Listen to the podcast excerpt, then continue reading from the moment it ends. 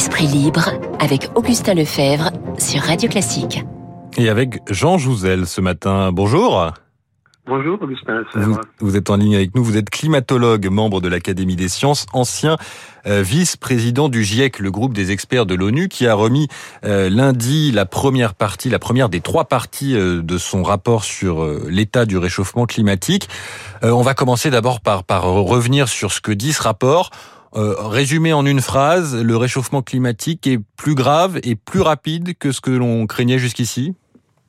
Non, je ne le crois pas. Il y, a, vraiment une continuité dans les rapports successifs du siècle. Non, ce que ce qu'envisage ce rapport, euh, disons les projections qui sont faites, euh, sont du même ordre que celles du, des précédents rapports. Mmh.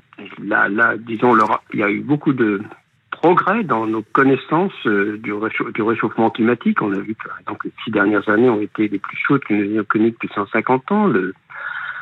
L'élévation du niveau de la mer euh, s'est euh, considérablement accélérée, mais tout cela c'était prévu, je dirais. Donc non, pour moi, il n'y a pas de surprise. Il y a beaucoup de, disons, de choses nouvelles, en particulier. alors, je crois que les deux points importants, en tout cas pour moi, c'est mhm. au niveau de l'attribution du réchauffement climatique. C'est un progrès de dire que en gros, le réchauffement climatique est lié aux activités humaines, c'est un fait, c'est une certitude, ça c'est important. Et puis, euh, beaucoup aussi de, disons, de points importants sur les extrêmes climatiques. Et c'est un peu le, enfin, bien sûr, ce rapport a été écrit plutôt au cours des deux dernières années, mais euh, il tombe à un moment où effectivement les extrêmes climatiques, euh, nous les vivons pas mmh. spécifiquement en France, mais nous avons vécu au cours des dernières semaines en Colombie-Britannique ou bien en Belgique, en Allemagne ou en Grèce là pour les feux de forêt.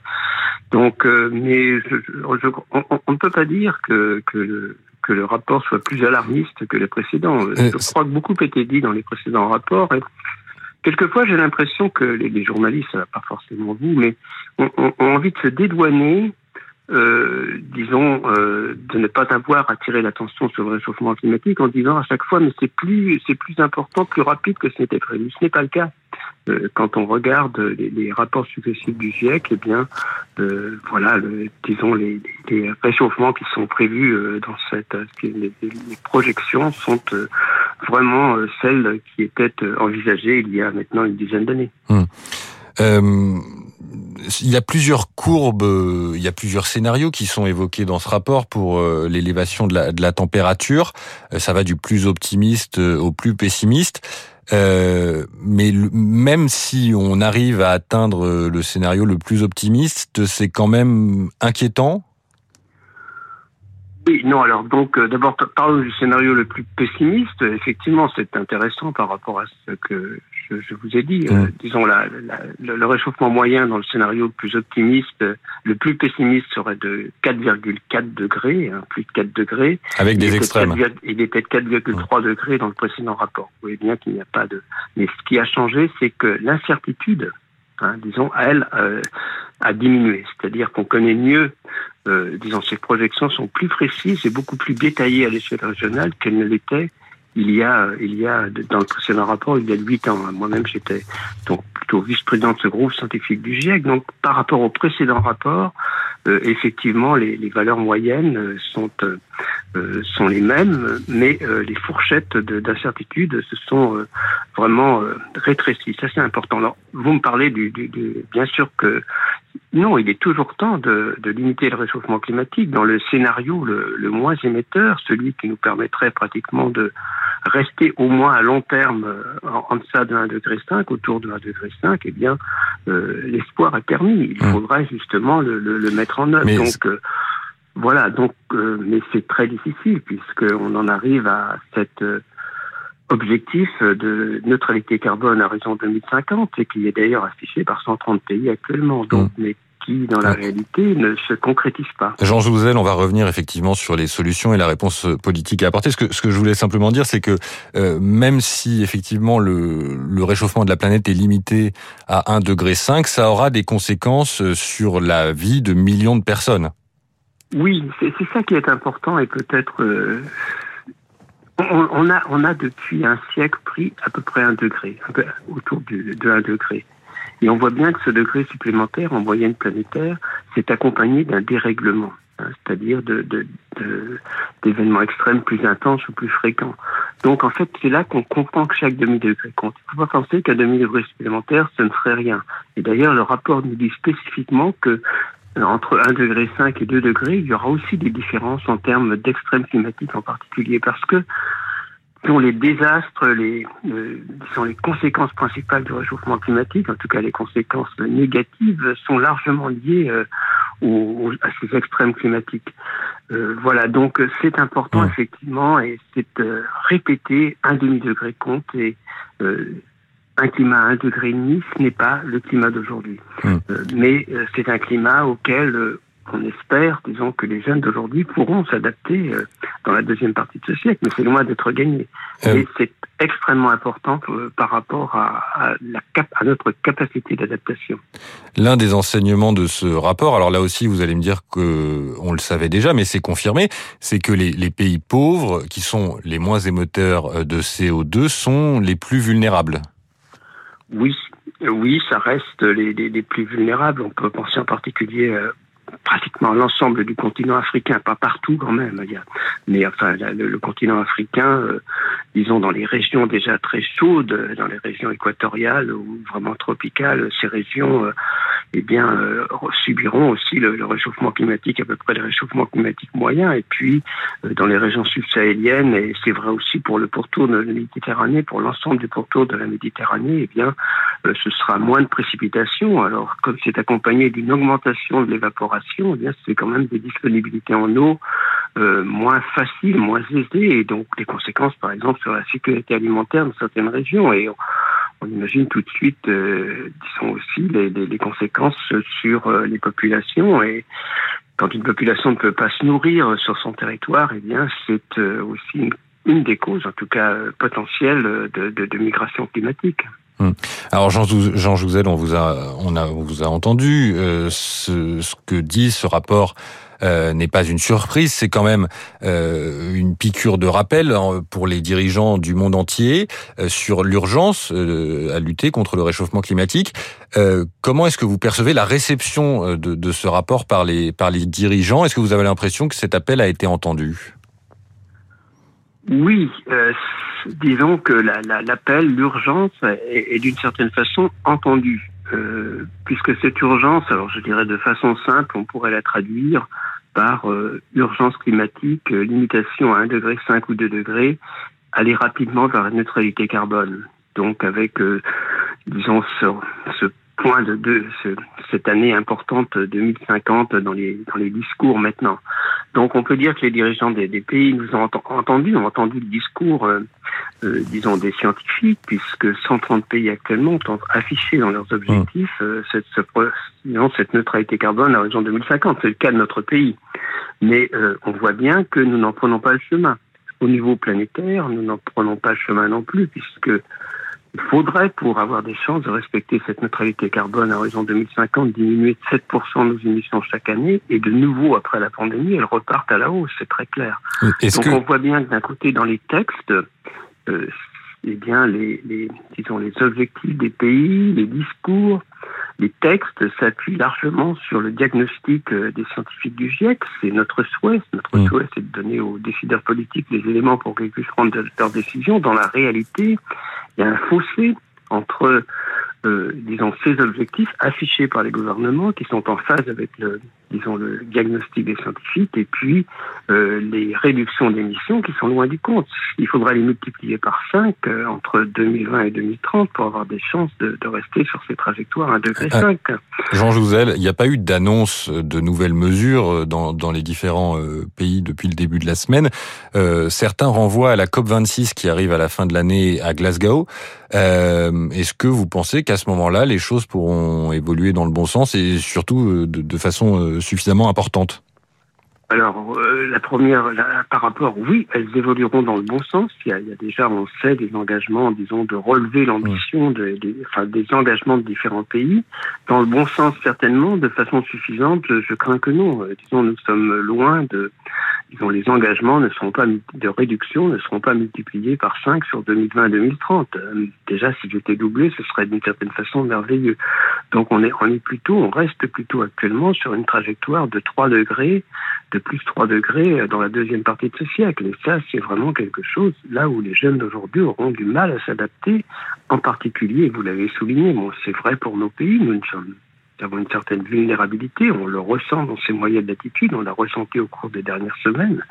Et effectivement, euh, l'Afrique, l'Asie du Sud-Est, d'autres régions sont beaucoup plus vulnérables. Donc, euh, il faut tout faire pour éviter ça. Et, ma crainte, alors en soi, évidemment, c'est qu'on y arrive. Et donc, chacun doit regarder dans la même direction. Mais ma crainte, c'est qu'effectivement, les, eh bien, il y, a, il y, a, ce fossé entre les objectifs affichés et la réalité qui ne se comble pas et qu'au contraire, eh bien, à la sortie de cette pandémie, on reparte un peu euh, comme le monde d'avant et non pas comme un monde d'après qui aurait été souhaitable en termes de lutte contre le réchauffement climatique. Jean Jouzel, je voudrais vous faire écouter quelque chose. Euh, souvenez-vous, c'était en 2015. L'accord de Paris pour le climat est accepté. C'était la clôture de la COP 21. Alors des applaudissements, il y en a 8 minutes. 8 minutes euh, voilà, d'optimisme, d'euphorie. Euh, cinq ans après, on se retrouve avec euh, ce, rapport du GIEC euh, qui est, ben voilà, ce qu'il est.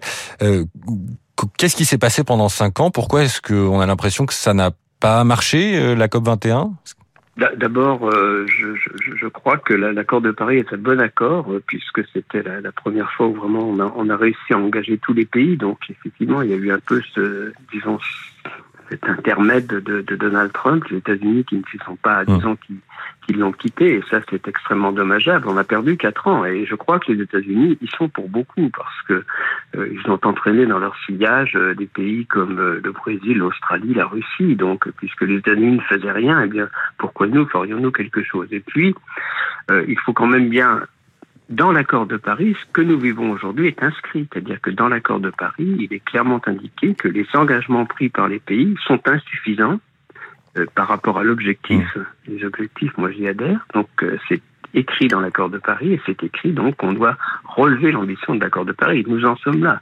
Donc nous en sommes où nous devrions en être. Malheureusement, euh, les, on aurait espéré que entre 2015 et 2020, les, les émissions euh, se tassent un peu. Ce n'a pas été le cas et je le redis, elles repartent de nouveau à la hausse. Donc elles devraient diminuer maintenant très rapidement après 2020. Il le faudrait, mais euh, cela risque de ne pas être le cas. Et vraiment, c'est tout à fait regrettable parce que c'est jouer avec le feu, on le voit bien. Mmh. Littéralement. Le point important de ce rapport, c'est l'irréversibilité de certains phénomènes comme l'élévation du niveau de la mer. On ne pourra pas arrêter ce que l'on fait actuellement. Cette accumulation de gaz à effet de serre dans l'atmosphère euh, sera réellement extrêmement dommageable pour euh, non pas les générations futures, mais les jeunes d'aujourd'hui, dès au cours des prochaines décennies et au-delà. Mmh. 8h53 sur Radio Classique. Nous sommes en direct avec le climatologue Jean Jouzel. Euh, question volontairement provocatrice, mais est-ce que les efforts que l'on fait déjà à l'échelle individuelle, euh, trier ses déchets, éteindre les lampes, etc., et même à l'échelle de la France, est-ce que euh, bah, ça compte vraiment dans la lutte contre le réchauffement climatique quand on voit les émissions de gaz à effet de serre de pays comme la Chine, l'Inde, les États-Unis ou la Russie?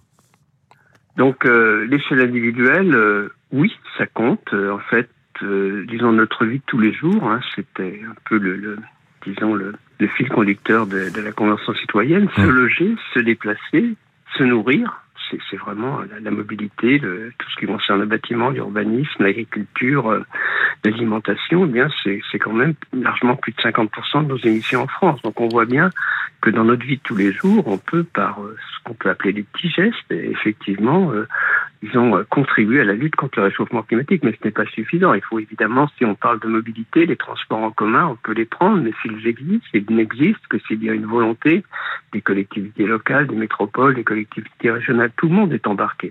Donc ça, c'est important. Euh, donc euh, l'effort individuel, oui, est important. Il est loin d'être négligeable, mais il n'est pas suffisant. C'est un effort à tous les niveaux qu'il faut mettre en œuvre. Le cas de la France, oui, la, la, France, on est 1%, des, des, 1% à peu près des, des émissions, mais c'est normal par rapport à notre population. disons, les émissions moyennes d'un Français sont du type que ceux des émissions moyennes d'un Chinois, par exemple, actuellement. Donc, je crois qu'il faut faire notre part.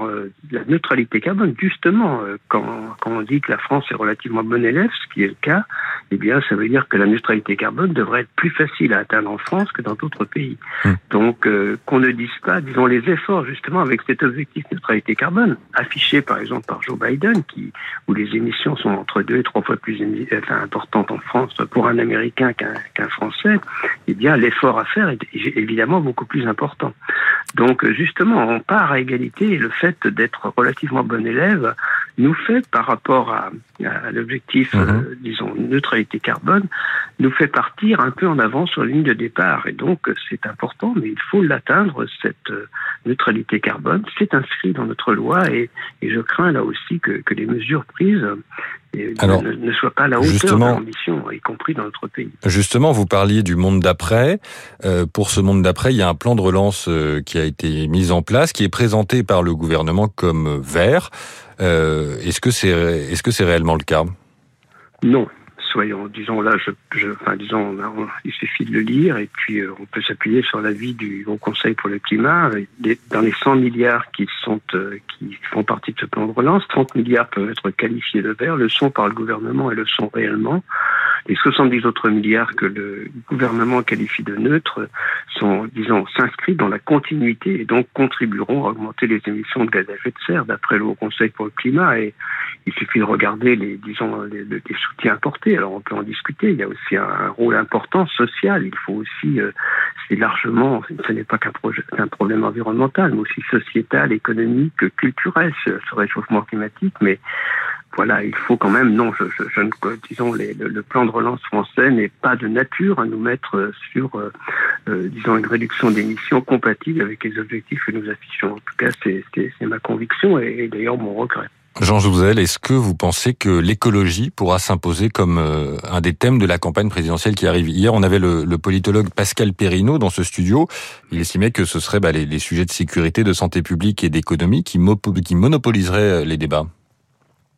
Oui, peut-être plus, mais enfin, j'espère que l'écologie au sens large, il n'y a pas que le réchauffement climatique. Hein. Le réchauffement climatique euh, joue aussi sur la perte de biodiversité, mmh. sur la pollution, sur euh, tous ces problèmes, disons, de santé, d'environnement, tout cela, tous les problèmes environnementaux qui ne peuvent pas être euh, déconnectés des problèmes sociétaux, des problèmes économiques. J'espère qu'ils seront quand même bien présents dans la dans la campagne, disons, cette campagne électorale. C'est de notre intérêt commun. Il y va quand même je crois, euh, non pas à échéance de, de, de, de quelques siècles, bien qu'il y ait des phénomènes irréversibles, mais à échéance des prochaines décennies, euh, de, notre qualité de vie. Et donc cette transition, c'est important. Je crois que ce qu'il faut dire, et je le redis, enfin moi-même en tant que, non pas, je, disons bien sûr, je m'engage politiquement, mais cette transition, elle est synonyme de, de dynamisme économique. C'est le contraire. Ce n'est pas en s'accrochant au combustible fossile que le dynamisme économique euh, se mettra en place. Et ce sont les pays qui euh, feront les premiers cette transition vers la neutralité carbone qui réussiront économiquement, écologiquement. Et elle est très porteuse pour les jeunes vis-à-vis des jeunes parce que elle est créatrice d'emplois et puis elle est aussi synonyme d'innovation, de recherche. Donc, euh, il ne faut pas voir cette transition comme quelque chose de négatif, mais au contraire, comme quelque chose d'attractif par rapport aux jeunes. C'est vrai, il devra y avoir aussi euh, une sobriété, non pas simplement de l'efficacité énergétique, de la sobriété. Il faudra qu'on regarde un peu à ce que l'on fait, mais euh, c'est aussi un, monde avec une qualité de vie beaucoup plus riche, beaucoup plus disons, présente que ne le serait un monde, disons, qui continuerait sur une, sur le rythme que nous avons eu au cours, je dirais, des Trente Glorieuses. Donc, euh, c'est cela qu'il faut présenter. Disons, il ne faut surtout pas, d'un point de vue politique, il faut présenter cette transition comme quelque chose d'attractif vis-à-vis des générations futures, d'absolument indispensable. On le voit bien par rapport à la préservation de notre environnement au sens large, mais d'attractif en termes de qualité de vie. Euh, c'est aussi, euh, c'est l'avenir de nos sociétés avec un regard, beaucoup de solidarité, une éducation. L'éducation doit prendre beaucoup plus d'importance, beaucoup plus de place, les aspects culturels également. C'est tout cela, le, disons, cette transition. Ce n'est pas mmh. simplement euh, l'environnement, c'est euh, un, un, changement complet de mode de fonctionnement de nos sociétés si nous voulons effectivement que ces sociétés se développent de façon harmonieuse, euh, disons, au cours de ce siècle et au-delà. Euh, on, on, on, ne peut pas continuer très clairement, le message est clair du siècle et c'est pareil pour la biodiversité, on ne peut pas continuer sur le rythme actuel et penser qu'il ne se passera rien. Euh, disons, voilà, donc c'est ça le message, et c'est un message hautement politique, bien sûr, et dont j'espère que les politiques s'empareront au cours de la, de la prochaine campagne électorale. Merci Jean Jouzel, Jean Jouzel, je vais y arriver, d'avoir euh, répondu à Radio Classique ce matin. Euh, les auditeurs peuvent vous retrouver en librairie avec l'ouvrage Climat, parlons vrai chez euh, François Bourrin. Bonne journée à vous. Merci Augustin Lefebvre, merci beaucoup. Il est 8h59 sur Radio Classique. Restez avec vous, nous, le flash de 9h arrive.